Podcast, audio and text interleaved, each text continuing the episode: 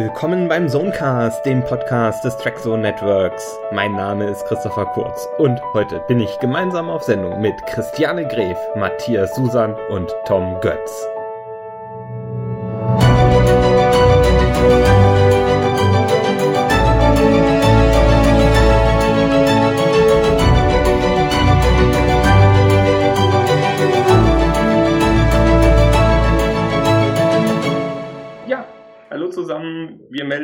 Zurück mit dem zweiten Teil unseres äh, PK-Abschluss-Podcasts der ersten Staffel. Wir sind Christiane Gref, Matthias Susan, Tom Witz und Christopher Kurz. Wir kommen alle vom Trackzone Network und das hier ist unser Podcast Zonecast. Wir haben in der ersten Hälfte von diesem Podcast schon über verschiedene Teile und Aspekte der ersten Staffel Star Trek Picard gesprochen und hatten euch auch um Feedback gebeten. Ihr habt uns im Großen und Ganzen erzählt, wir sollen einfach so weitermachen wie bisher und deswegen kehren wir auch einfach zu unserer Themenliste zurück. Wir hatten beim letzten Mal über den Borg-Kurs als letztes gesprochen und wollten jetzt die anderen Handlungsaspekte und die anderen Storylines durchgehen. Das erste auf der Liste wären die Fenris Ranger. Oder wie ich glaube ich bei Matthias in der Rezension gelesen habe, der Marquis 2.0. Genau, das war so mein Gedanke, weil äh, es ja so eine ähnliche Konstellation ist. Die ehemalige neutrale Zone, die scheint ja irgendwie da nicht mehr existent zu sein in der Form, wie wir sie kennen, äh, hat ja wohl ein Machtvakuum äh, zurückgelassen. Ich weiß jetzt nicht genau, warum sich die Föderation da zurückgezogen hat. Weil zum Beispiel in dem Buch, das sind wir wieder bei dem Buch, es hieß, dass ähm, Vashti eigentlich ein Föderationsplanet ist und warum sich die Föderation da jetzt zurückgezogen hat, ist mir ehrlich gesagt nicht so ganz klar geworden aus der Serie. Aber nehmen wir das jetzt einfach mal so hin. Und äh, dieses Machtvakuum, in dem auch äh, Warlords eben hier anscheinend tätig sind, wurde eben dadurch, sagen wir mal nicht gefüllt, aber versucht zu füllen, indem eben diese Fenris Ranger sich gegründet haben und dort für, ja, für eine Art Ordnung ohne jetzt explizite Gesetze, aber eben halt für, für Ordnung zu sorgen. Und das erinnert ja so ein bisschen an die entmilitarisierte Zone, äh, vor allem in, in Deep Space Nine, in der der Marquis ja auch tätig war. Also sicherlich ein bisschen anders, aber äh, weil ja mit den Cardassianern eben auch so eine Großmacht da äh, tätig war und hier sind es anscheinend einfach nur nichtstaatliche Akteure, sag ich mal. Aber es hat mich dann doch schon ein bisschen dran erinnert. Fand ich so eigentlich eine ganz interessante Geschichte, nur hat man ja leider davon gar nichts gesehen, außer Seven und auch nur zwei, drei Sätze dazu gehört. Ähm, kann natürlich sein, dass es in der zweiten Staffel vielleicht nochmal eine Rolle spielen wird. Ähm, mich hätte es schon mehr interessiert, muss ich sagen. Also ich fand das eigentlich eine, eine spannende Sache. Auch die Frage mit, mit, mit Selbstjustiz und dem, was alles damit verbunden ist, ähm, was in so einem Dialog auch angesprochen worden ist von Picard und äh, Seven, fand ich ganz gut, aber leider ist es halt auch wieder nur so beiläufig erwähnt worden und wir haben wieder mal nur davon gehört und nichts gesehen. Was mir bei den Fantasy Rangers so als erstes in den Kopf geschossen ist, war eigentlich, gibt es da eigentlich noch andere Mitglieder außer der Seven? Also ich hatte so den Eindruck, so eine One-Woman-Show war das und eigentlich hätte man da viel mehr daraus machen können, wie du schon gesagt hast, Matthias, und viel mehr zeigen können und müssen auch, weil so, ja, es war halt wieder was Halbes und nichts Ganzes, ne? Ich fand es auch ehrlich gesagt ziemlich spannend, davon auszugehen, dass die eine Ex-Borg, die da wahrscheinlich bei den Fenris Rangern unterwegs ist, dass ausgerechnet die dann jetzt erscheint, um dieses Fenris SOS zu beantworten. Auf der einen Seite fand ich sehr ähm, schick angelegt und hätte es auch einen sehr schönen, fruchtbaren Konflikt, glaube ich, geben können, der da ja angeklungen war zwischen Picard und Seven. Das hätte durchaus spannend sein können wurde irgendwie relativ schnell und ohne guten Grund eigentlich begraben. Und dann blieb am Ende doch wieder das Gefühl, die Fenris Ranger sind eigentlich nur so ein Vehikel, um Seven zweimal in der Serie zum rechten Zeitpunkt am rechten Platz auftauchen zu lassen. Das fand ich halt sehr schade was für mich am Ende völlig unverständlich war. In der, in der letzten Folge geht ja nochmal diese kleine Truppe um Picard, sucht ja nochmal den Borg-Kubus auf, der abgestürzt war. Und als sie sich da verabschieden, übergibt ja Picard so ein bisschen die Fackel an Seven. Und es drängt sich mir so ein bisschen die Frage auf, was ist denn jetzt genau eigentlich passiert zwischen dem Zeitpunkt, wo Picard so heftig gegenüber die Fenris Ranger und ihre Selbstjustiz schimpft der, der Selbstjustiz, die äh, Seven dann zwischenzeitlich auch nochmal geübt hat. Und an diesem Zeitpunkt, warum hat sich Picards Sicht auf die Fenris Ranger und, und Sevens Rolle da drin so äh, geändert und gewandelt, dass er also von totaler Opposition plötzlich zu, ah ja, ich äh, übergebe dir jetzt die Fackel als Retterin der Galaxis. Steckt wieder ganz viel verschenktes Potenzial drin, finde ich. Und ist halt auch sehr erklärungsbedürftig. Ja, ich fand's auch ähm, blöd, dass das viel angetäuscht wird immer und dann nicht in letzter Konsequenz zu Ende geführt wird. So war das halt auch hier mit der Seven. Die tauchte auf, schön und gut, und hat dann eigentlich alles gemacht, wofür diese Gruppierung nicht steht. Und das, äh, ich fand diesen Twist nicht nachvollziehbar. Ja, Seven ist sowieso ein Thema für sich, ne? Also, das ist ja auch die Frage, warum sie jetzt so sich geändert hat und auch warum gerade Pika ihr eben dann diese Nachfolge quasi äh, anpreisen äh, würde, wo sie ja eigentlich nicht gerade diejenige ist, die jetzt unbedingt so im Sinne der äh, ja, der Moral Picasso eigentlich gehandelt hat. Das hat mich auch so ein bisschen irritiert. Also ich vermute, da wird einfach für die Zeit nach Picard, soll ja nur drei Staffeln geben, wird vielleicht jetzt schon mal so der Grundstein gelegt für Star Trek 7 oder so. Ja, oder dass die als Antagonistin irgendwie langsam aufgebaut wird. Dass sie am Ende dann die Böse ist. Das waren die Fantheorien, dass sie neue Borgkönigin wird, aber ich bin eigentlich ganz froh, dass es nicht so gekommen ist, ganz ehrlich.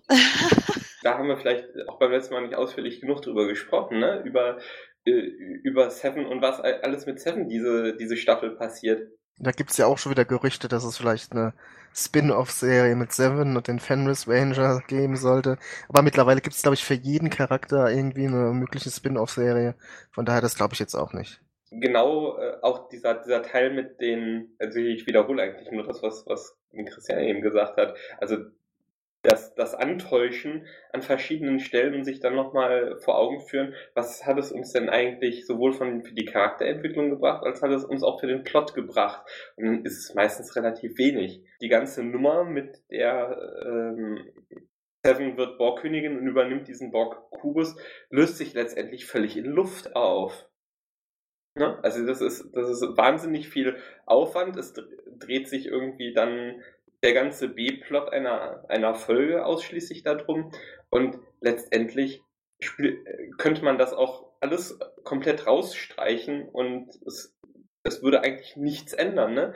Die äh, Romulaner verlassen den Borg-Kubus und äh, das hätten sie wohl offensichtlich sowieso getan, weil sie ja jetzt wissen, wo die Androiden sitzen. Und ähm, ja, danach äh, haben eben äh, Seven und Elnor dann halt ein Vehikel, das sie irgendwie ins Finale trägt. Und viel mehr als eine Transportmöglichkeit ist das Ding ja dann am Ende nicht. Da steckt halt wahnsinnig viel verschenktes Potenzial wieder drin. Ne? Also zwischen Seven und Picard letztendlich sind zwei Dinge nicht nicht zufriedenstellend geklärt. Das eine ist halt, ja, wie kommen sie denn momentan aufgrund der politischen Situation irgendwie wieder zusammen? Starfleet versus Fenris Ranger ist halt der eine Teil, der unbefriedigt behandelt wurde und der andere Teil, der für mich auch völlig unbefriedigt behandelt wurde, ist, na, was machen denn die beiden prominentesten Ex-Borg jetzt in Angesichts eines riesigen Borgwürfels, der irgendwie einen zentralen Bestandteil in dieser Handlung spielt. Und das fällt beides völlig flach und dem ursprünglichen Antagonismus, der für mich in den ersten Folgen total gut nachvollziehbar war, ergibt sich dann irgendwie, ah ja, Seven schließt sich der Crew an, ohne irgendeine Entwicklung dazwischen. Ja, genau. Also diese Rache-Geschichte, die hätte ich noch geschluckt, aber dass er dann später auf dem Kubus dann auch irgendwelche Romulaner da wegtritt, wie tote Romulaner, also das fand ich, das fand ich echt, das war drüber auf jeden Fall, weil das kann man jetzt auch nicht mehr irgendwie rechtfertigen, großartig. Okay, die haben vielleicht jetzt die, die Ex-Borg getötet, klar, aber ich finde, das ist halt alles, also ich fand sie auch viel zu negativ dargestellt in der Serie. Jetzt helf mir mal, wie kriegt man einen schönen Übergang hin zwischen Ex-Borg und Bruce Maddox? Irgendwas mit Kybernetik, ne?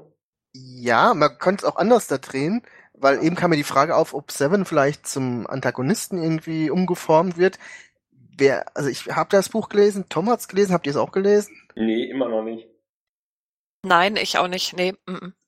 Weil ich hatte nach der Lektüre des Buches wirklich so das Gefühl, dass wirklich der Maddox irgendwie doch irgendwie doch der Bösewicht noch sein könnte, weil darin schon so viel Frust drin vorkam, dass sie, dass er jetzt äh, von der Sternflotte nicht genug unterstützt worden ist dass irgendwie Zeit davon läuft, dass er jetzt diese, äh, ja, unterentwickelten Arbeitsandroiden äh, schaffen musste, anstatt wirklich an seiner großen Forschung weiterzuarbeiten. Um mal Battlestar Galactica zu zitieren, er hat Toaster gemacht. genau, ja, so kam es auch in dem Buch wirklich rüber. Also das war quasi unter seiner Würde und äh, er ist ja mit sehr viel Frust auch ähm, und auch wenig Empathie, auch für diese ganze Situation mit dem Mars, äh, das kam erst später, äh, mit den Romulanern, diese Empathie für die Romulaner hat er auch nicht gehabt. Also ich hätte da was ganz anderes erwartet, dass da irgendwie noch was aufgebaut wird und äh, das kam mir dann gar nicht so. Also das hat mich dann doch total überrascht, dass er so wirklich in, innerhalb von einer halben Episode da so abgefrühstückt worden ist. Hast du das gesehen, Tom? Ja, also ich hätte auch mehr erwartet. Also es, war, es ging ja erstmal damit los, dass der Schauspieler überhaupt nicht mehr so aussah wie der Bruce Maddox, wie wir ihn aus der TNG-Serie kannten. Ja, war es ein anderer Schauspieler war, genau. Ja, es war ein anderer Schauspieler, ja, klar. Aber ich hätte halt dann wenigstens irgendwas gemacht, dass die Ähnlichkeit noch da wäre oder so. Oder keine Ahnung, was weiß ich. Kann man ja heute mit Computertechnik ganz viel machen, aber irgendwie so. Also für mich waren es irgendwie zwei unterschiedliche Charaktere auf den ersten Blick und dann, ja gut, dann, dass er so schnell abgefrühstückt wurde. Ich meine, es war irgendwie klar, dass er. Hallo? Tom, ich höre dich nicht. Jetzt ist Tom abgefrühstückt worden. In weniger als einer halben Folge.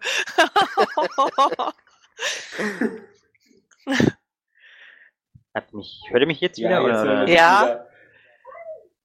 Äh, was habt ihr jetzt alles nichts? Jetzt kann ich alles nochmal erzählen, oder wie? Wir haben nur auf dich gewartet.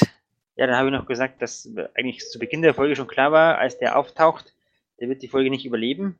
Ich meine, das war irgendwie jeder, der so Folgen oder so Serienfolgen mal gesehen hat, von anderen Serien auch, der konnte sich das, glaube ich, zusammenreimen. Und so kam es dann am Ende auch, weil er hätte ja sonst viel zur Lösung schon beitragen können vorab, bevor die Staffel vorbei war.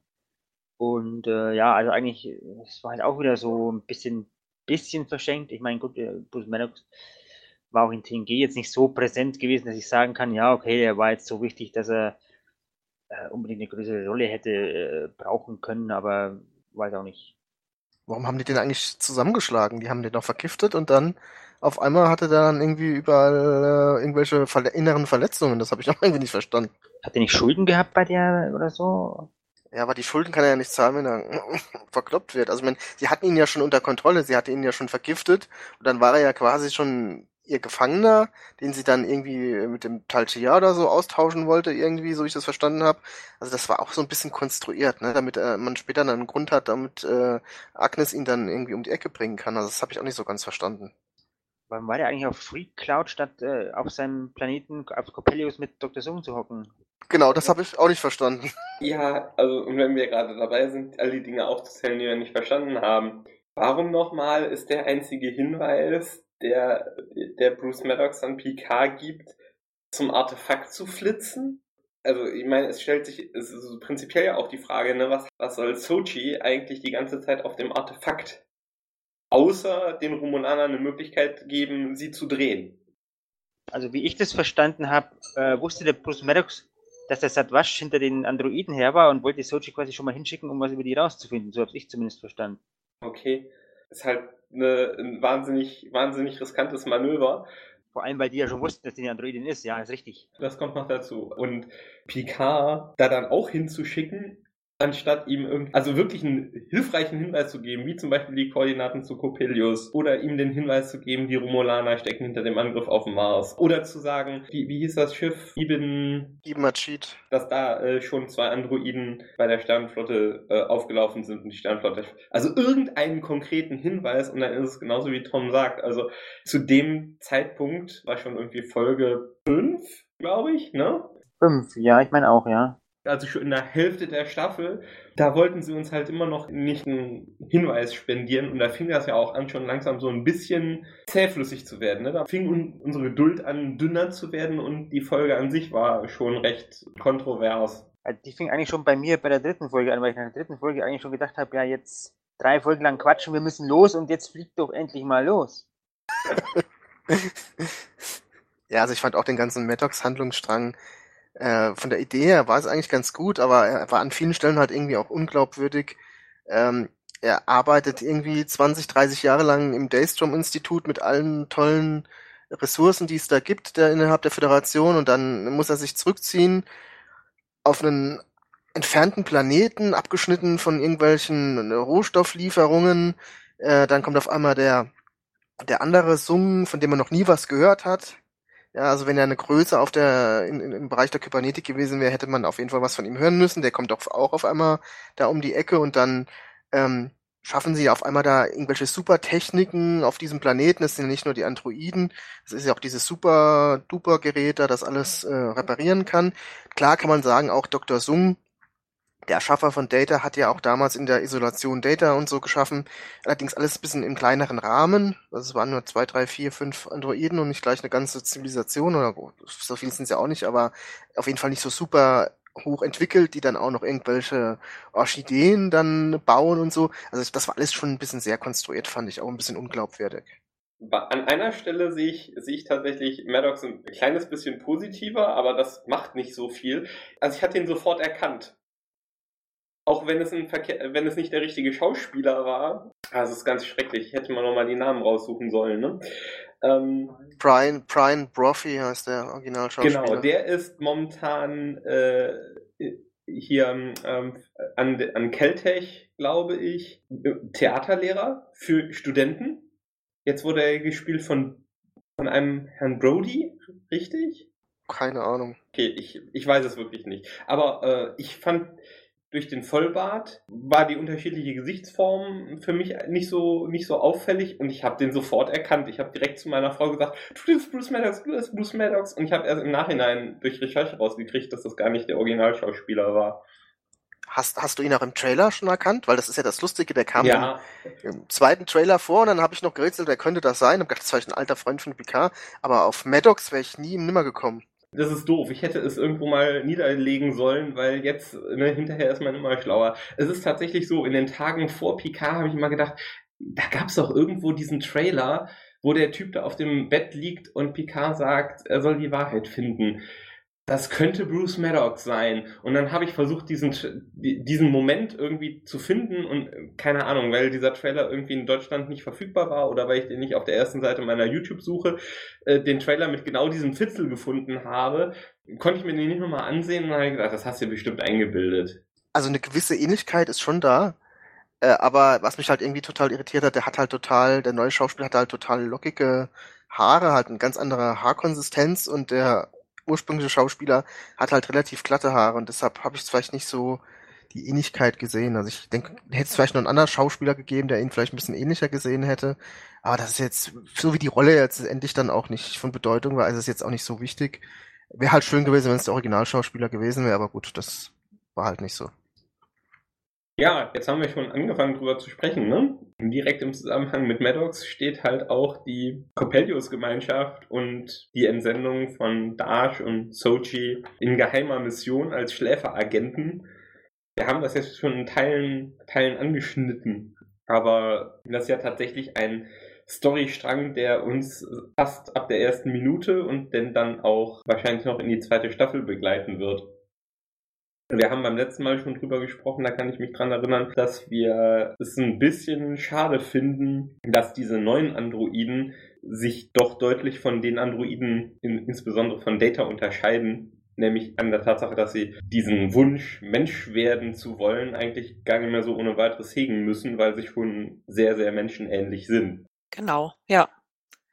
Den Eindruck hatte ich auch. Also die sind erstmal nicht unterscheidbar so in ihrem ganzen Verhalten, in ihren Emotionen, die sie haben. Ähm, allein in der Gestik hat man sich ein bisschen an Data orientiert, ist mit diesem Kopf schieflegen und dieses Zuhören und so, dieses, diese Geste, die die da immer machen. Ähm, aber ansonsten, ja. Ja, ging mir auch so. Also gerade diese Gemeinschaft auch da auf dem Planeten, das war doch sehr stark an das Gesetz der Ito angelegt, sehr so auf, auf Hedonismus irgendwie so angelegt, ich weiß auch nicht. So, man hat auch irgendwie dieses, dieses Streben eben auch, sich zu entwickeln, Wissen anzuhäufen, das hat irgendwie so ein bisschen gefehlt. Das war alles so Wohlfühl-Oase. Und äh, indem man halt Androiden äh, quasi wie Menschen macht, verlieren sie halt auch irgendwie ihren Reiz in, in der Geschichte. Das ist auch mein Problem, was ich ja auch jetzt auch mit Picard und so habe der sich halt die Frage stellt, was will man denn noch großartig erzählen? Ne? Also so dieses Wesen, was halt Data hatte, dieses Menschwerden, auch Scheitern, mit irgendwelchen Konzepten nicht so zurechtzukommen, mit Gefühlen, mit Humor und so, das fehlt da eben auch. Und, und, und Sochi ist halt auch daher ein ganz anderer Android, als es Data war oder Lal. Und von daher, ja, nicht so mein Fall. Ja, auch äh, mit diesem Planeten fand ich, äh, da hake ich jetzt gleich mal ein. Ich habe mich wirklich gefragt, was machen die da eigentlich? Die gammeln da irgendwie mehr oder weniger nur rum, hängen auf diesem ja. Platz da rum. Ja, genau. Also wie findet deren Alltag statt? Was machen die? Das war mir so ein bisschen eindimensional dargestellt, diese ganze, diese Bevölkerung da. Es sind Androiden, die wurden erst gebaut und diese zehn Jahre oder so, die sind für sie nur ein Wimpernschlag. Die haben noch viel Zeit, da was zu machen.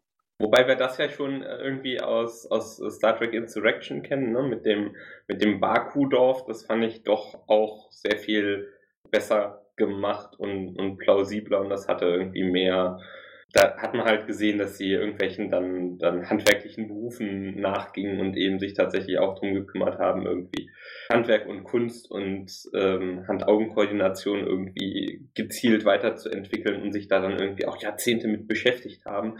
Weiß eigentlich jemand, ob das ein Set war? Es ist wahrscheinlich irgendwie ein Gebäudekomplex, der irgendwo exist real existiert, oder? Den Eindruck hatte ich auch, ja, aber ob es wo es jetzt existiert, weiß ich nicht, aber das hatte ich auch den Eindruck, dass es jetzt nicht gebaut worden ist oder so. Gesetz der Edo konnte ich verstehen, weil die da auch alle sehr leicht bekleidet und äh, von allen Sorgen befreit durch die Gegend liefen.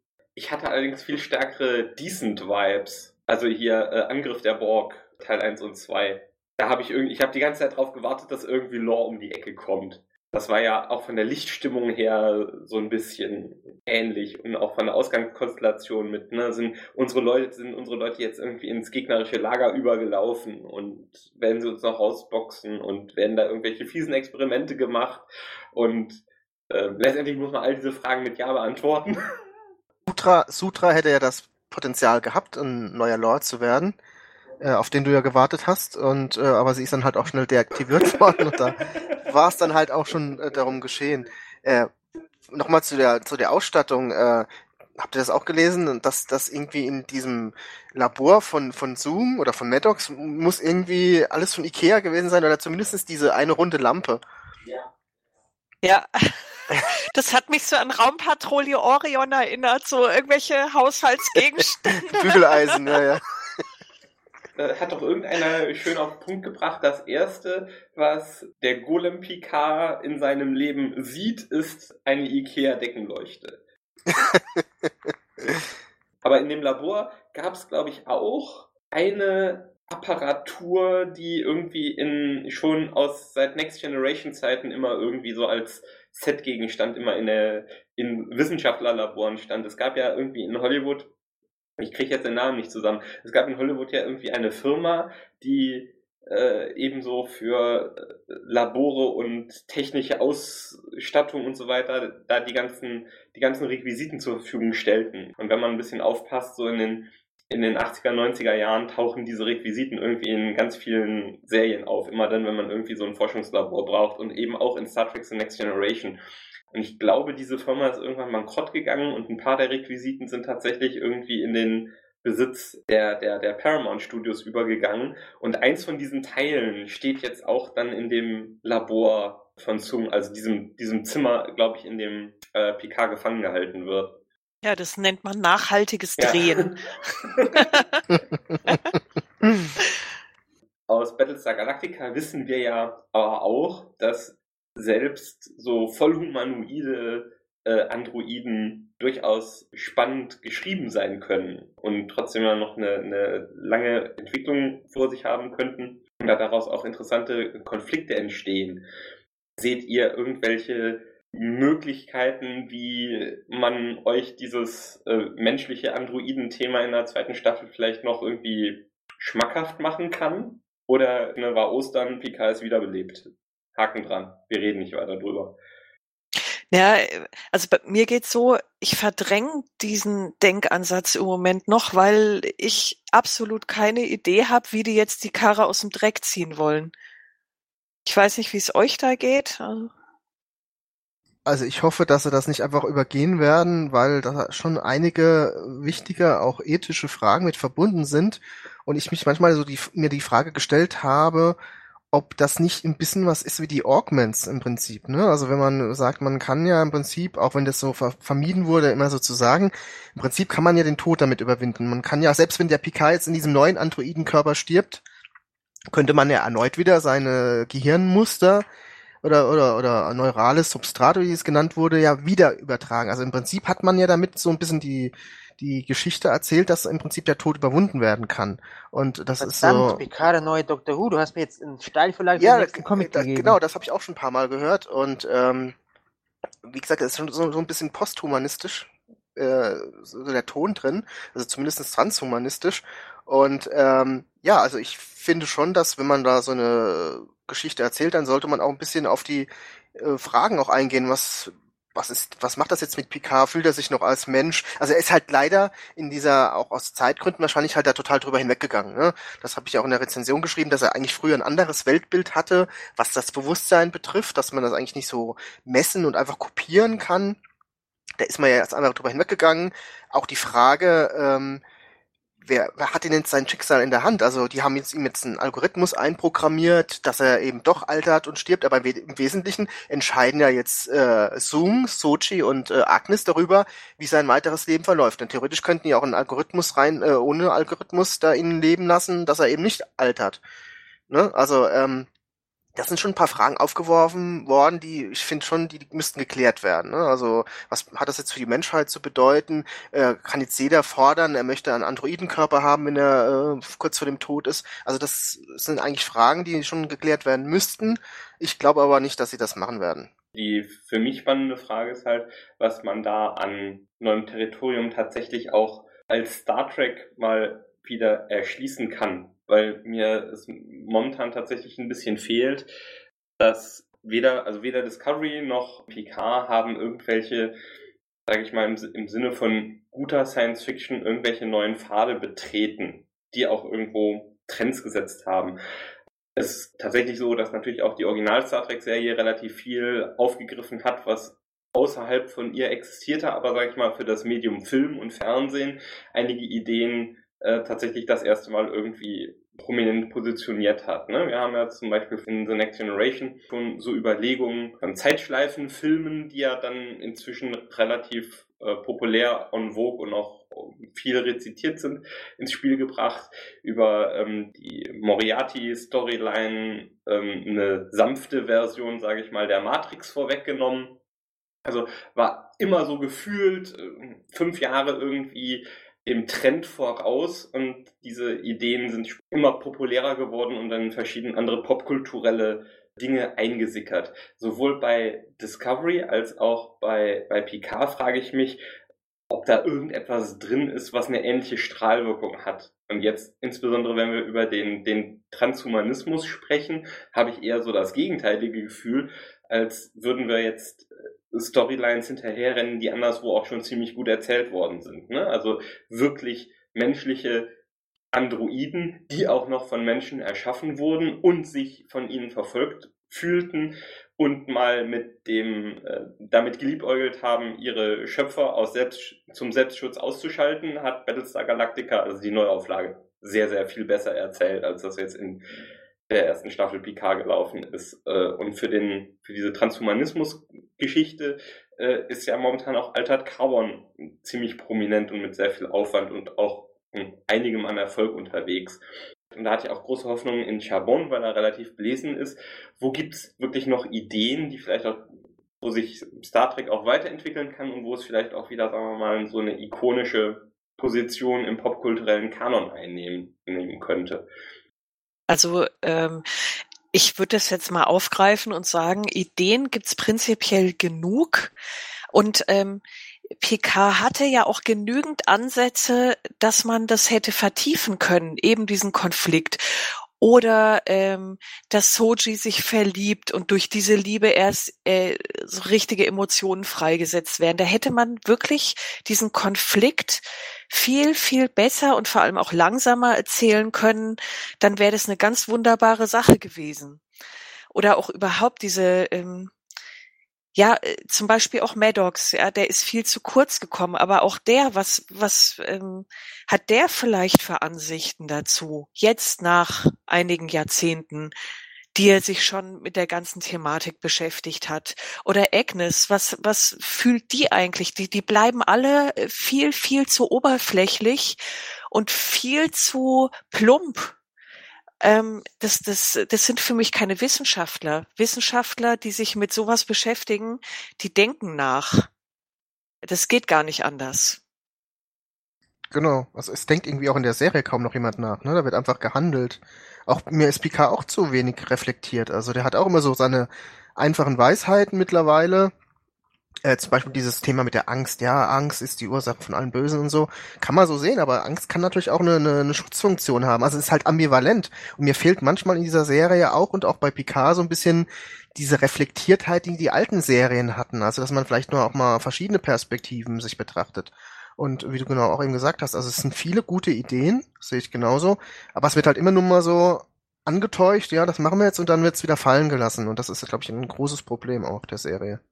Mhm. Ja, ja, das bleibt immer an der Oberfläche und da fühle ich mich als Zuschauer betrogen. Betrogen um die ganzen Möglichkeiten, die das hätte haben können. Was denkt ihr denn, ist denn der dahinterliegende Grund? Also haben wir einfach mit zehn Folgen pro Episode, äh, Entschuldigung, mit zehn Episoden pro Staffel zu wenig Zeit dafür, diese Dinge vernünftig zu betrachten? Oder ist es auch ein, sagen wir mal, Prioritätenproblem oder auch ein Fähigkeitsproblem, der Schreiber. Da, da bin ich auch am überlegen. Also anscheinend stand wohl doch relativ schnell fest, dass diese Serie mehrere Staffeln haben soll. Ich habe aber so den Eindruck, dass die äh, vielleicht dann doch davon ausgegangen sind, dass es nur eine Staffel gibt und dass man dann sich quasi dieses offene Ende, dass Picard nochmal über in einen Androiden übergeht, sich offen gehalten hat für eine zweite Staffel. Ich denke jetzt auch, gerade äh, bei dem, was wir gerade eben so gesagt haben, dass man diese Geschichte mit den Androiden und allem, was dazugehört und dann noch die anderen Sachen, Fenris Ranger und so, dass man es vielleicht doch über alle zwei oder drei Staffeln hätte ziehen sollen und nicht äh, quasi so diese erste Staffel in sich abschließen lassen und dann wissen wir jetzt nicht, wie es in der zweiten Staffel weitergeht. Also, wie wir eben auch drüber gesprochen haben, wäre es vielleicht sinnvoll gewesen, wenn man dann wirklich den Charakteren und der Geschichte auch viel mehr Zeit zur Entfaltung hätte geben können. Und das hat man eben nicht gemacht, sondern man hat es nur auf diese zehn Episoden dann runtergebrochen und ich denke, das war dann der Fehler wahrscheinlich. Ja, ich finde aber auch, also das sicherlich, ja. Ähm, dazu kommt, finde ich aber auch, dass die, dass die ganze Kommunikationskultur sich im Lauf der Zeit geändert hat. Also das ist mir auch schon bei Discovery aufgefallen.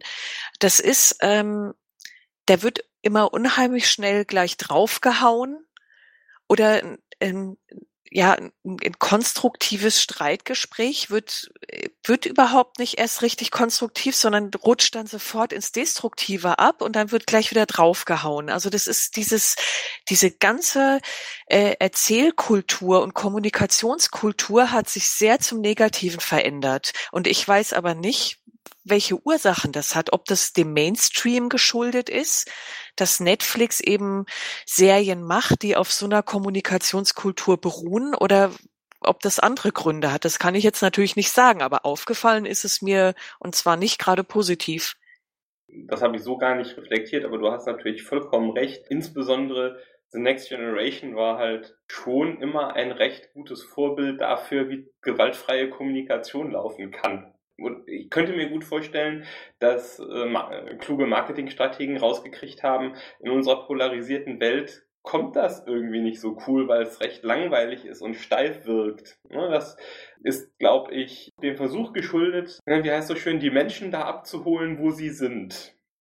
Also der ständige Spagat zwischen, äh, möchte ich jetzt meine, äh, möchte ich möglichst die Menschen, die mich eh schon immer gut gefunden haben. Irgendwie meine Kerngruppe Star Trek-Fans, die, äh, die schon existiert, möchte ich die bespaßen, möchte ich, möchte ich denen was bringen oder möchte ich irgendwie versuchen, am Rand möglichst viel zu fischen. Ähm, unter dem Stichpunkt moderne Sehgewohnheiten springt man irgendwie damit ab und versucht die Leute damit reinzuholen. Und ich finde insbesondere die erste Staffel Discovery war in dieser Hinsicht ziemlich dramatisch, dass sie am Anfang halt ein viel, eine viel konfliktgeladenere Situation als Ausgangspunkt gezeichnet hat, als, sage ich mal, innerhalb des Universums notwendig gewesen wäre, um sich dann ein bisschen mehr Richtung dem typischen Crewgefühl dann zu entwickeln, das ja dann in der zweiten Staffel so richtig äh, sich realisiert hat. Da vermute ich ehrlicherweise Kalkül hinter.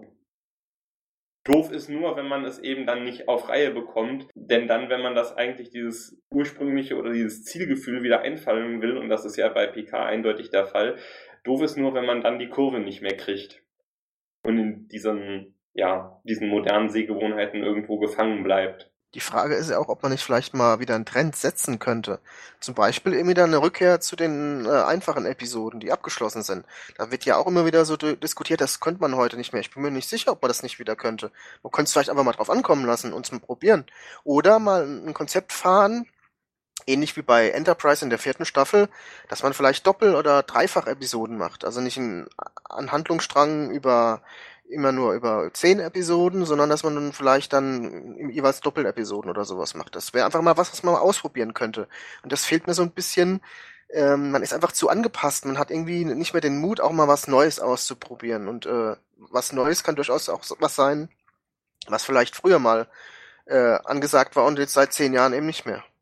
Wobei ich der Fairness aber sagen muss, diesen Teil der Diskussion, den kann ich so gar nicht, dem kann ich so gar nicht folgen weil die Qualität dessen, was irgendwie auf die Mattscheibe gebrochen, äh, geworfen wird, für mich nicht so wahnsinnig viel damit zu tun hat, ob es abgeschlossene Episoden, die ich in beliebiger Reihenfolge gucken kann oder irgendwie zusammenhängende Handlungsstränge. Wir hatten relativ erfolgreich quasi parallel existierend die abgeschlossenen Episoden von The Next Generation und Voyager parallel zu Deep Space Nine, das in ab der fünften Staffel ziemlich äh, kontinuierlich durcherzählt wurde.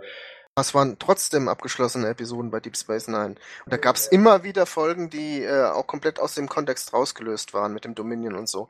Also das wird äh, so so äh, episodisch, äh, nicht so wie sagt man serial wie jetzt ist es also, schon also nicht. Ich fand es auch ehrlich gesagt gar nicht so wirklich serial erzählt. Also weder, weder bei Discovery noch bei Picard. Ansonsten würden sich ja gar nicht diese Längen einstellen. Also wir haben ja immer wieder jetzt festgestellt, wir können ganze Teile dieser Staffel, ob es jetzt die Hälfte einer Folge ist oder ob es eine ganze Folge ist, können wir quasi ausklammern und beiseite legen, weil sie letztendlich nicht so viel zu dieser serialisierten Erzählweise beigetragen hat. Ich fand schon stark, es gab diese es gab die Vashti-Episode, es gab die Stardust City Wreck-Episode. Ich kann mich noch bei Discovery dran erinnern, es gibt da diese ne, Magic to Make the Sanest Man Go Mad-Episode, wo Harry Mudd da mit seinem, mit seinem Zeitschleifen-Device durch die Gegend rennt. Das sind alles Dinge, die nach meinem Dafürhalten irgendwie den Charakter einer eigenständigen Episode haben und nur weil irgendwie in den ersten zwei oder den letzten drei Minuten noch irgendwie so ein Halbsatz erzählt wird, der dann zu auf die Gesamtstory einzahlt, ist das für mich dann nicht eine serialisierte Erzählweise. Also ich halte das persönlich für eine Phantomdiskussion und insbesondere, also es gibt ja sehr viele Leute, die da auch lange Ausführungen auf drüber verfassen. Für mich ist es eher eine Quali ist es glaube ich eine Qualitätsfrage. Also auf der auf, auf dem Niveau Einzelepisoden zu erzählen, macht es nicht besser, glaube ich. Nee, das definitiv nicht. Aber man würde sich ähm, ich denke, man würde sich damit den Ballast äh, von den Schultern nehmen, dass man sich ständig absprechen muss im Writers Room. Sondern dass man immer einfach mal sagt, man hat verschiedene Autoren und die haben jetzt einfach mal eine gute Idee und dann machen sie eine Folge draus. Und so muss man irgendwie sich immer absprechen und es muss irgendwie miteinander abgestimmt sein, wie sich der Charakter entwickelt. Muss man natürlich in einer anderen Serie auch.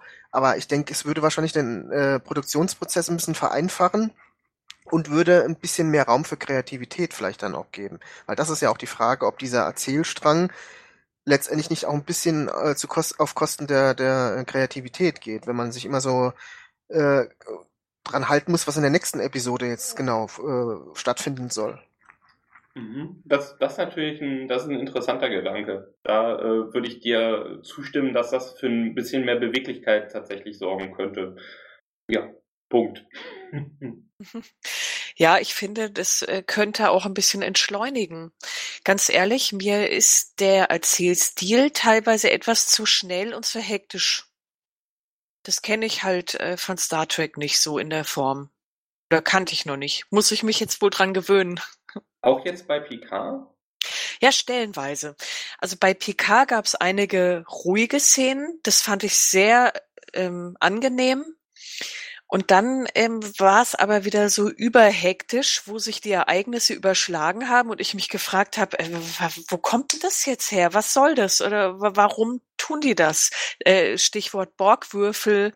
Ja, aber wo, wo mir das wirklich total aufgefallen ist und wo ich gesagt habe, Mensch, jetzt ein bisschen langsamer erzählen wäre wär ganz gut. Und dann hast du halt den Kontrast mit äh, Nepente, wo eigentlich relativ wenig passiert, ne? Also. Auch wieder eine, eine sehr schöne, fast in sich selbst abgeschlossene Episode. ja, fast. Wirklich, also fast, ja. wirklich. Also ja, die, die purzeln da aus dem Portal äh, am Anfang und dann am Ende verabschieden sie sich wieder, aber im Prinzip genau Episoden wie diese, da würde ich sagen, so, so serialisiert, wie es sein könnte und vielleicht, muss ich ja sagen, vielleicht nach meinem Empfinden sein sollte, ist weder Picard noch Discovery. Wenn ich von meinen äh, 13 oder 10 Folgen in der Staffel effektiv eigentlich irgendwie nur drei oder vier brauchen würde, um meinen, um meinen Hauptplot zu erzählen, dann bin ich nicht wirklich serialisiert. Insbesondere wenn dann all das, was wir eben vorher erzählt haben, ne? diese ganzen Charakterentwicklungen von Folge zu Folge eben keine Konsequenz haben. Wir haben es eben bei Seven so, so maßlos durchdekliniert. Da, da finde ich, wenn man dieses Format wirklich umarmen würde, könnte man tatsächlich viel mehr Potenzial ausheben. So ist es halt tatsächlich so. Es gibt halt diese eine Folge, in der Seven total traumatisiert durch die Gegend läuft, mit Ichab am Anfang und dann Basil am Ende. Und fast wie zu Next Generation Zeiten hat es dann für die folgenden Episoden quasi keine Konsequenz. Da bin ich eigentlich der Meinung, in Sachen Charakterentwicklung würde ein, ein strenger serialisiertes Format gut tun. Vielleicht ist es sinn, sinnvoll, irgendwie die, die Charakterentwicklung stärker zu serialisieren und vielleicht den Plot ein bisschen mehr episodisch zu handeln. Vielleicht ist das so eine, äh, dann, dann hätte man das, was, was Matthias eben gesagt hat. Man wäre nicht, würde nicht irgendwie an dieser einen, ein, dieser einen Konstruktion kleben müssen, äh, die mich vielleicht auch in der Kreativität irgendwie beschränkt. Ne? Welche, welche Science-Fiction-Elemente kann ich mir denn jetzt für die nächste Episode zusammenziehen? Aber auf der anderen Seite finde ich bei den Charakteren, da gibt es noch ganz viel Nachholbedarf, um quasi das Verhalten von einer Episode zur nächsten irgendwie plausibel zu machen und auch Dinge, die Gewicht haben und die passiert sind, irgendwie nachwirken zu lassen. Und da ist, finde ich, irgendwie das, was zum Beispiel in äh, nach Best of Both Worlds mit Family passiert, in vielen äh, viel besser und vorbildlicher fast als das, was in diesem vermeintlich serialisierten Format mit BK passiert ist. Genau, das wäre ja dann auch wieder so, wie es früher war, dass man immer eine Folge hat, die sich halt vorwiegend auf die Charaktere äh, bezieht. Ne? Vielleicht wäre das dann einfacher, wenn das nicht mehr serialisiert wäre, wenn man dann einfach sagt, okay, jetzt machen wir heute mal eine, eine Ruffy-Folge und dann machen wir wieder mal eine Folge auf einem Planeten und dann machen wir eine Folge, wo es über Rios geht oder so. Das würde vielleicht für die äh, Charakterentwicklung, wäre das vielleicht zuträglicher als jetzt dieses Konzept, wie man es jetzt hat, dass so nichts Halbes und nichts Ganzes irgendwie ist.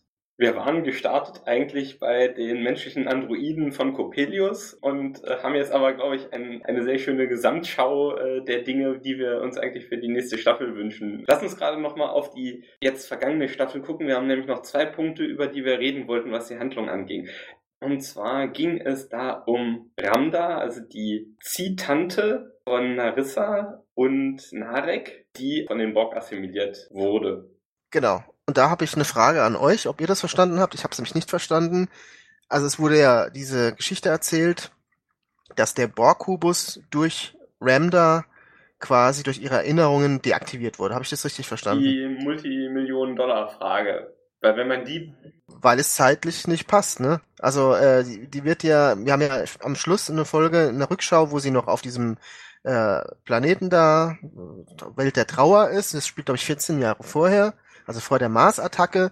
Und auf diesem Schild am Anfang, wo stand äh, so und so lang ohne ähm, Assimilation, äh, sind es glaube ich 15 oder 16 Jahre. Also ich habe die, ne, also das habe ich irgendwie nicht verstanden. Also vielleicht habe ich das auch falsch verstanden. Aber ich, ich mir, mir ist da diese Logik nicht ganz äh, klar geworden, wie der Borg-Kubus schon vorher dann in, in ohne Assimilation gewesen sein kann. Ich glaube, das ist tatsächlich ein Fehler, den sie gemacht haben. Und also die Reihenfolge soll schon sein, Ramda hat irgendwie die Vision betankt, ist dann von den Borg assimiliert worden und deswegen ist der Borg-Würfel da zum Artefakt geworden. So hatte ich es auch verstanden, ja. Auch das finde ich irgendwie ein bisschen komisch. Äh, also kanonseitig gibt es natürlich noch viel mehr Nitpickereien. Wir wissen schon aus äh, The Next Generation irgendwie am Ende der ersten Staffel, dass die Romulaner das erste Mal sich darüber beschweren, dass irgendwelche, dass ihre Kolonien von Planeten weggeräumt wurden. In der zweiten Staffel wird dann klar gemacht, das waren wahrscheinlich schon die ersten Borg-Inkursionen in deren Territorium. Ähm, und dann sollen wir jetzt irgendwie glauben, ja, das ist das allererste Schiff, das jemals von den Borg assimiliert worden sei, was ja Jahrzehnte später erst passiert wäre. Also das ist auch nochmal, glaube ich, die gleiche Schublade, einfach nicht aufgepasst. Ja, sie hat mir ja selber versucht, Gedanken darüber zu machen, warum taucht dieser Borg-Kubus überhaupt auf? Ja? Also, weil er ja so wenig letztendlich für die Handlung zur Handlung beiträgt. Ich frage mich, ob die eigentliche Punchline dieser ganzen Artefaktveranstaltung ist, uns als Zuschauer klarzumachen, dass diese Vorahnung dermaßen wirkmächtig ist, wenn man sie irgendwie konsumiert, dass es selbst die, das mächtige Kollektivbewusstsein der Borg dermaßen überfordert, dass sie lieber einen ganzen Borg-Kubus opfern, als das irgendwie in ihr kollektives Bewusstsein reinzulassen. Ich habe mich gefragt, wenn es jetzt zu diesem Kampf zwischen organischen und äh, künstlichen Lebensformen kommen würde, auf welcher Seite würden denn die Borg stehen? Tja, also die, würden, die Borg würden das selbst, würden doch wahrscheinlich selbstverständlich versuchen, da die, die Übersins zu assimilieren. Auch auf die Gefahr hin, dass das ausgeht wie bei Spezies 8472, oder? Ja, wahrscheinlich, ja. Wobei interessanterweise Locutus ja äh, in Best of Both Worlds zu Data sagt, dass Data ja ein primitiver künstlicher Organismus sei und dass es für ihn in der neuen Weltordnung keine Verwendung mehr gäbe. Von daher äh, muss ich, ziehe ich mich doch wieder auf die Position zurück, dass ich nicht weiß, was passiert. Ja, auch das hätte man vielleicht ein bisschen thematisieren können in der Serie. Ne?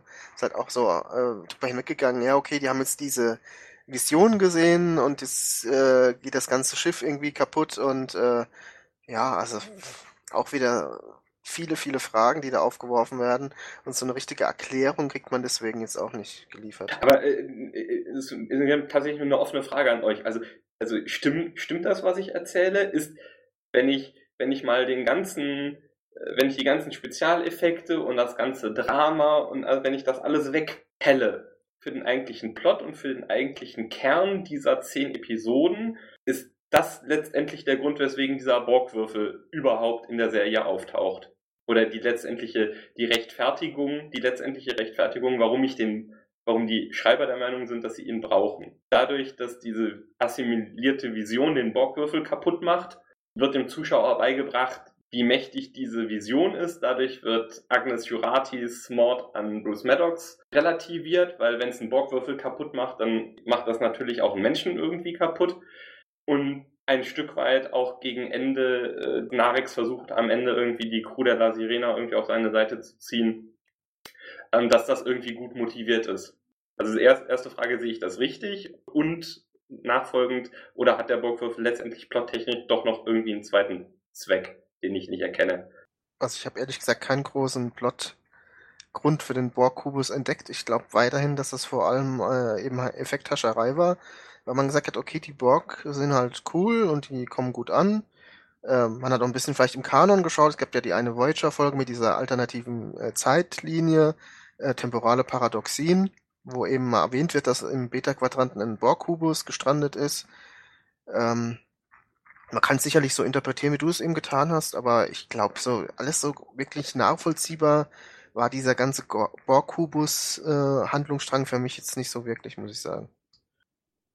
Wenn er wenigstens an der Schlussschlacht teilgenommen hätte, aber so, ja, da habt ihr leider recht. Ja, ich habe auch keine Ahnung. Außer dass er cool aussah, hat er eigentlich keine wirkliche Funktion erfüllt. Jetzt würde mich an der Stelle noch interessieren, mit Blick auf, mit Blick auf Ramda. Ramda als Ex-Borg erkennt in Sochi die Zerstörerin. Und umgekehrt hat Sochi irgendwie ja einen siebten Sinn für Informationen, die eigentlich nur der Bockwürfel oder das Kollektiv haben könnte. Sochi weiß einmal, äh, glaube ich, über die Shenor Bescheid, obwohl sie gar nicht Bescheid wissen dürfte. Ne, das irritiert ja Narek in einer Folge massiv, weil er gesagt hat, das sind doch alles total geheime Informationen. Woher weißt du das? Und dann kurz bevor sie da mit Picard durch das Dimensionsportal entkommt, kann sie ja genau die Reichweite von dem Ding runterbeten. Da scheint es doch irgendwie eine, eine Verknüpfung zu geben. Oder bilde ich mir das ein? Nee, Also, du hast recht, die hat sehr viel Wissen. Und ich habe mich ehrlich gesagt an einer Stelle auch gefragt, woher sie dieses Wissen hat, aber ich habe da auch nicht weiter drüber nachgedacht. Aber du hast recht, also ich hätte es mir so erklärt, dass sie irgendwie Zugang zu irgendwelchen geheimen Informationen bekommen hat. Wie sie die bekommen hat, kriegen wir natürlich mal wieder nicht erzählt.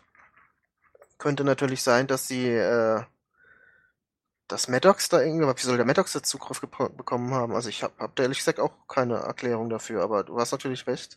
Sie weiß natürlich auffällig viel Dinge, die sie eigentlich nicht wissen dürfte.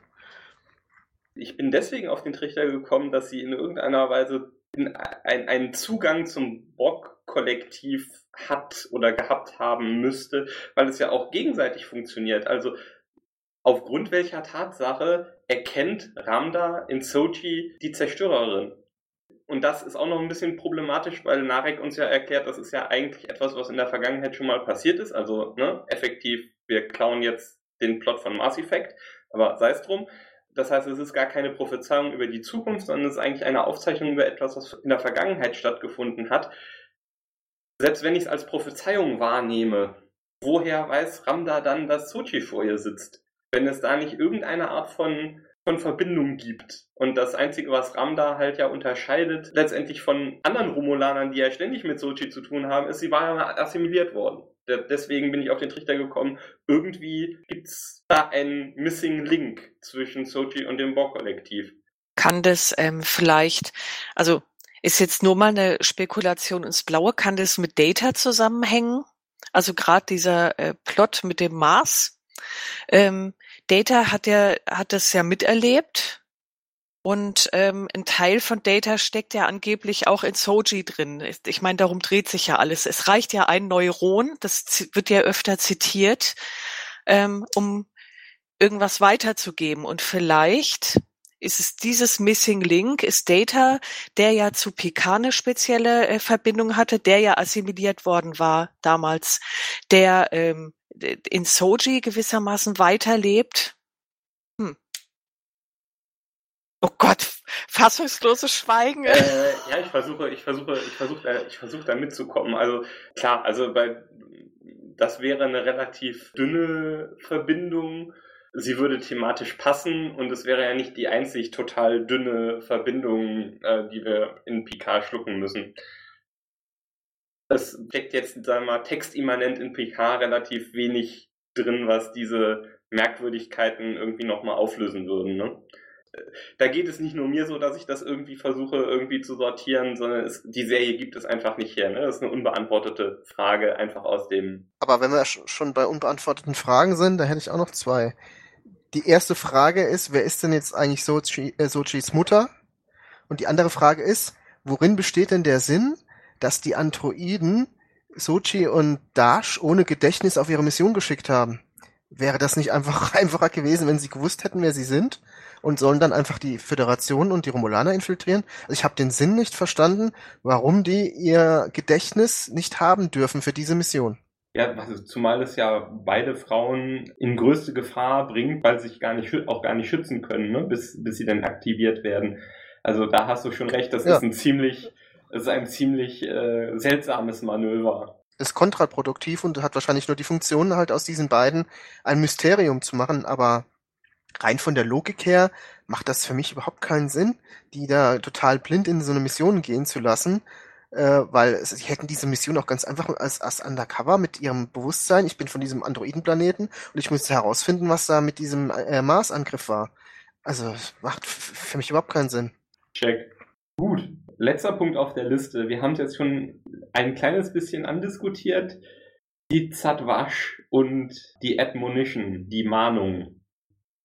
Vielleicht, weil ich es eben schon mal in einem Halbsatz gesagt habe. Also mir ist äh, die Natur von diesem, von dieser Mahnung ist mir überhaupt nicht klar. Bis zwei Folgen vor Schluss wird das Ding behandelt wie eine wie eine Vorahnung, wie eine Prophezeiung, von der bestimmte Teile eintreten, ne? zum Beispiel in dem Ramda Sochi als die Zerstörerin identifiziert. Aber Narek erklärt uns in der allerletzten Episode dann, nee, nee, das, sie sind wahrscheinlich der Meinung, dass es die Aufzeichnung von einem Ereignis, das in der Vergangenheit schon mal zugetragen hat.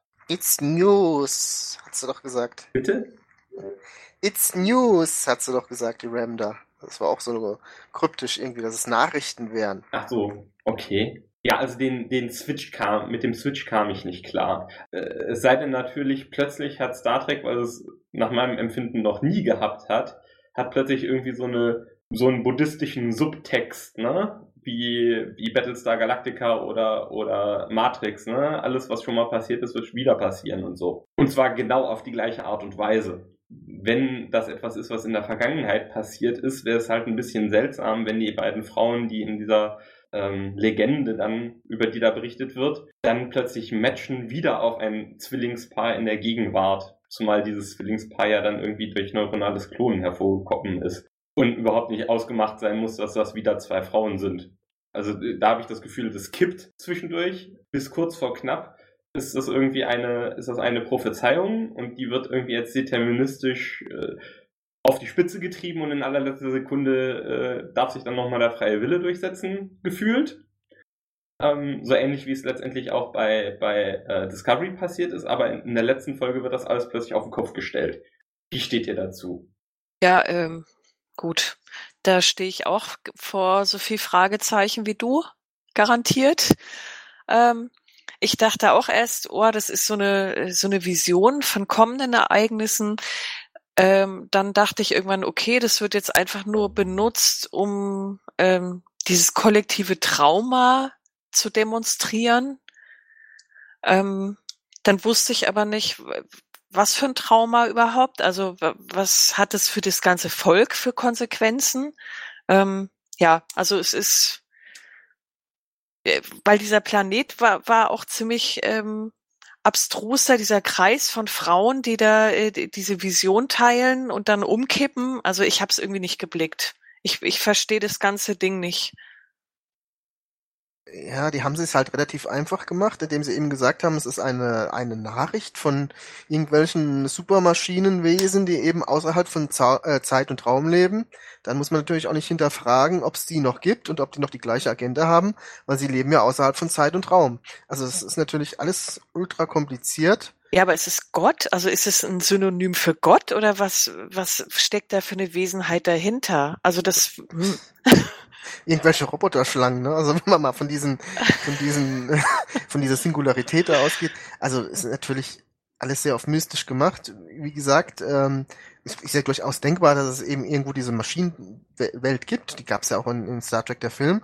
Und dass die eben halt eine, eine Nachricht geschickt haben, ähm, wir helfen euch, wenn ihr irgendwie unterdrückt seid, aber das dann halt alles so außerhalb von Zeit und Raum anzusiedeln, äh, da macht man sich natürlich schon ein bisschen einfach, ne? Äh, wie der Christoph aber richtigerweise geschrieben hat in den äh, Artikeln oder in seinen Rezensionen, dass er mich auch überrascht hat, dass das gar nicht so hinterfragt wird. Ne? Also es wird einfach so als bare Münze genommen, auch von Picard und den anderen so irgendwie, und es wird gar nicht hinterfragt, ne, äh, ist das vielleicht wahr oder ist es Fake News oder existieren die denn überhaupt noch? Also es wird alles so quasi als als Faktum behandelt und das ist natürlich ein bisschen schwierig für Star Trek eigentlich, dass man da überhaupt nicht mehr wissenschaftlich rangeht ne, und das hinterfragt, sondern dass er einfach, okay, das ist jetzt so und das wird einfach jetzt so hingenommen und wir müssen jetzt darauf reagieren. Also das fand ich auch ein bisschen komisch. Also die komisch, also die haben es schon ein bisschen äh, sich einfach gemacht mit dieser Erklärung.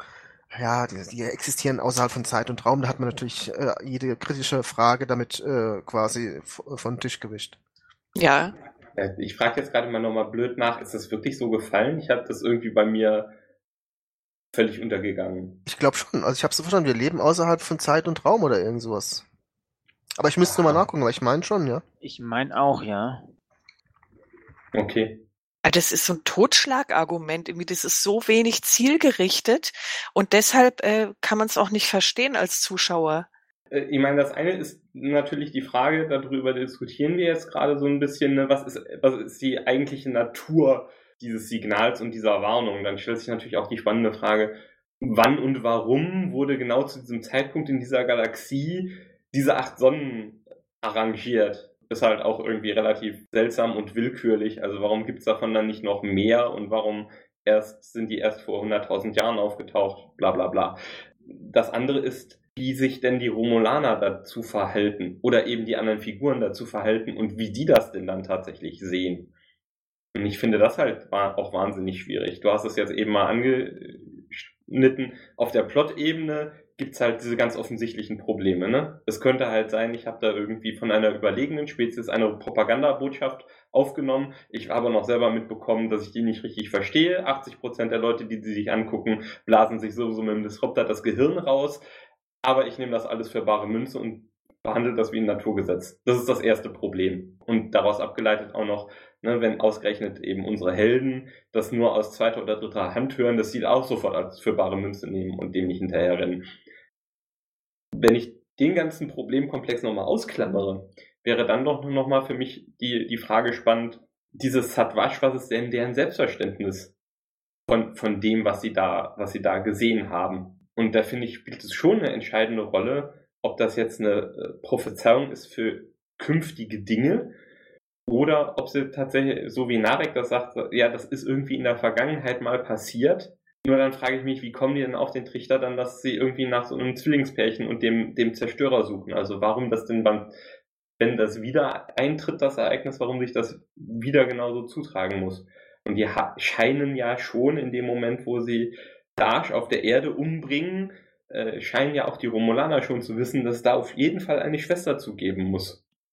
Ja, was, ähm, wo du jetzt gerade Narek sagst, ne, was mich ein bisschen gestört hat, der führt ja Soji dann ähm, durch diese Initiation irgendwie in diesem Tempel, ähm, wo Soji da diese Figuren nachläuft auf dem Boden.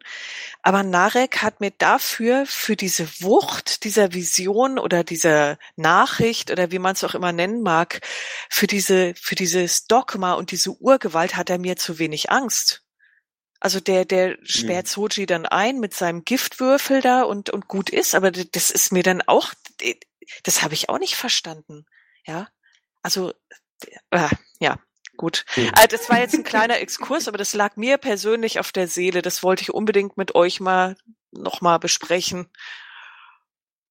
Also ich hätte ja erwartet und auch hat auch ein bisschen drauf gehofft, dass sich das alles als äh, Fake News rausstellt. Das wäre auch schon eine äh, Anspielung auf die heutige Zeit gewesen, wo eben auch viel Fake News verbreitet wird und die Leute auch manchmal oder leider zu oft auch drauf anspringen und sich das alles als äh, ja als, als Fake News rausgestellt hätte und der Stadtwasch dann da irgendwie total dumm dagestanden hätte, hat, haben sie natürlich nicht gemacht.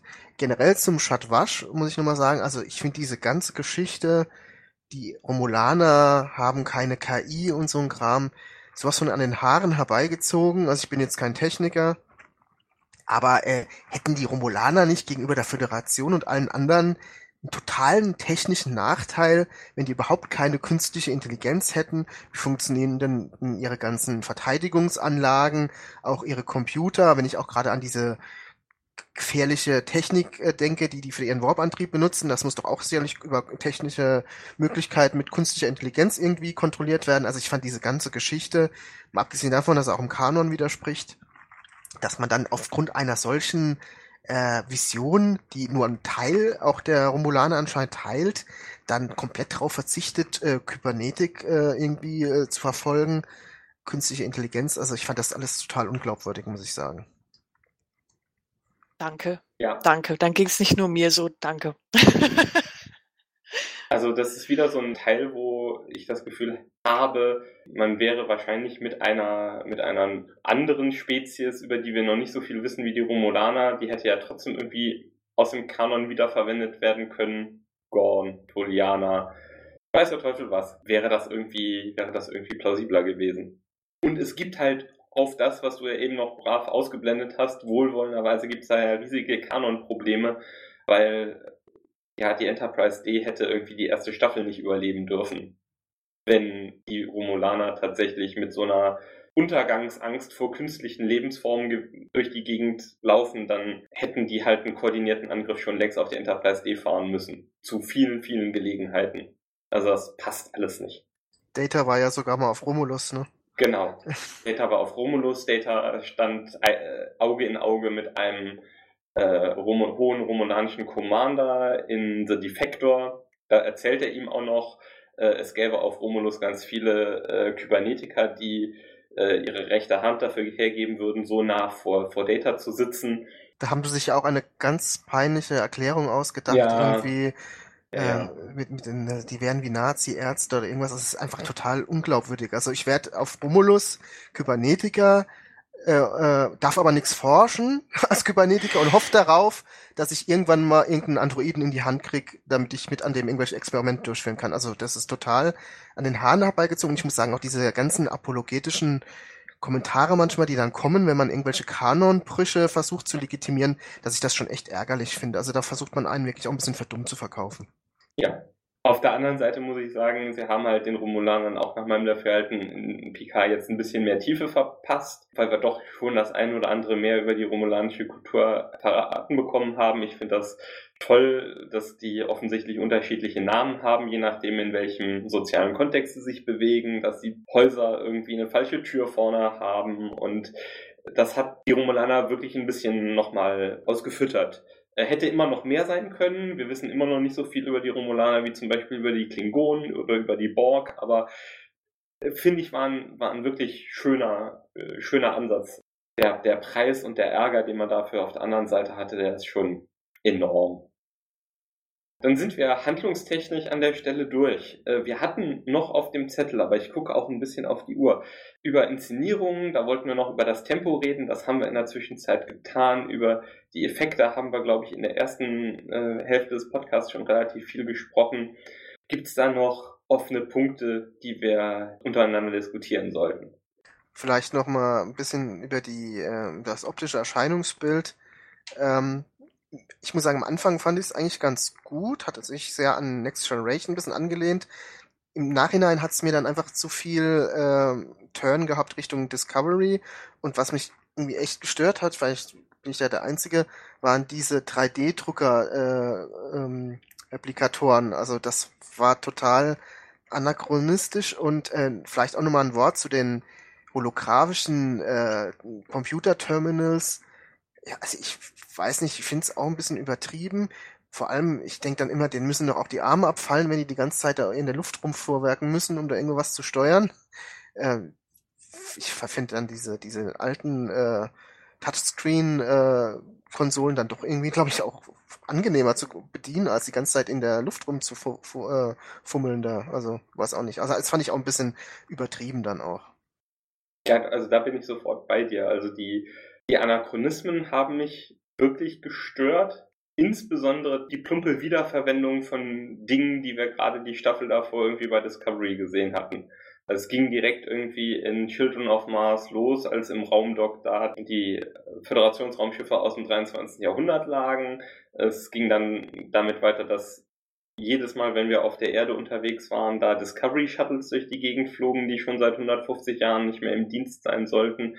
Das fand ich wirklich enorm ärgerlich, weil den Produzenten ja klar sein musste, also dass viele Leute, die Discovery gucken, auch Picard gucken werden und dass die sich schon darüber im Klaren sind, dass die beiden Dinge nicht zusammenpassen werden. Ähm, sie haben das am Ende ein bisschen rechtfertigt, äh, als es da um, um die beiden Flotten im Orbit gab, ne, von wegen, wegen Corona hätten sie nicht so viel an Spezialeffekten hinbekommen äh, können, wie sie gewollt hätten, aber ich glaube, das gilt nicht für diese ersten Folgen, wo das schon auftauchte.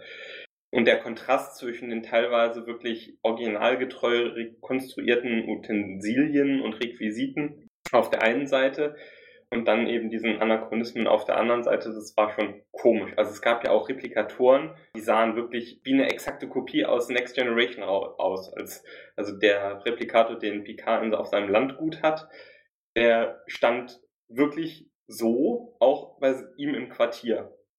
Also als wenn man ihn einer aus dem Quartier der Enterprise D ausgebaut und dort aufgestellt hätte. Ist halt auch nett, dass es ist als Easter Egg gemeint und das sollte man auch so äh, rezipieren. Ist halt aber auch eigentlich nicht total realistisch. Ne? Also der Replikator darf sich schon ein bisschen verändern, aber dann gibt's halt nur direkt den Sprung zu dem ähm, 3D-Drucker, den du irgendwie im Baumarkt kaufen kannst. Strange. Und diese holographischen Interfaces habe ich eigentlich die Sorge, dass sie uns an anderer Stelle viele, sag ich mal, sinnvolle Effekte oder, oder schöne Effekte äh, auch verhagelt haben, weil das halt auch sauteuer ist, die ganze Zeit irgendwie bei freischwenkenden Kameras und sich bewegenden ähm, Schauspielern immer dafür zu sorgen, dass diese ganzen holographischen Displays richtig ausgerichtet sind und wenn die dann teilweise verdeckt werden, weil die Charaktere da vorbeilaufen, das ist so viel Handarbeit, dann dieses Rotoscoping wo ich gedacht hätte, also dafür hätte ich dann doch lieber irgendwie wie in der ersten Folge nochmal so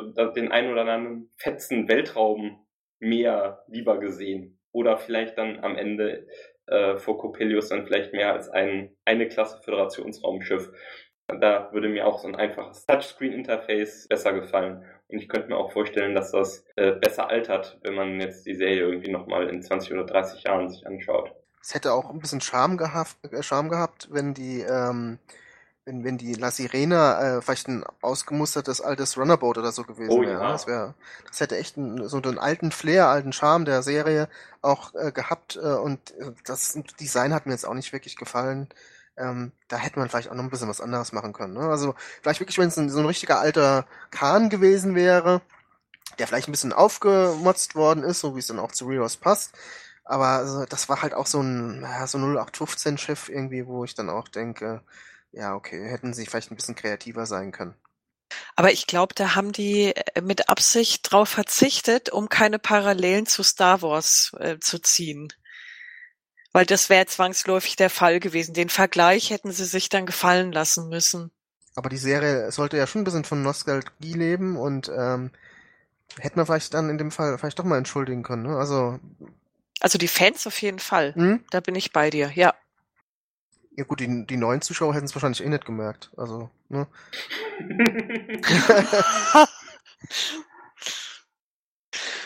Ja, also das gibt's ja tatsächlich, ne? Wenn, wenn, wenn staatliche Stellen irgendwie altes Equipment nicht mehr brauchen, dann werden halt irgendwie die gefährlichen Dinge irgendwie demontiert und dann äh, werden die halt weitergegeben, ne? Alte Polizeiwagen, ja, da wird dann Blaulicht äh, abgeklemmt und wird das Fahrzeug wieder so hergerichtet, dass es eben als Zivilfahrzeug funktioniert, aber dann landet es eben auf dem Gebrauchtmarkt und auf die gleiche Art und Weise könnte natürlich auch irgendwo so ein kleines Forschungsschiff oder ein, ein kleines Scoutschiff irgendwie von der Sternflotte ausgemustert werden, das dann eben ein, ein Rios sich äh, gekauft hat, um es wieder in Stand zu setzen. Warum nicht? Wäre wär tatsächlich ziemlich cool gewesen.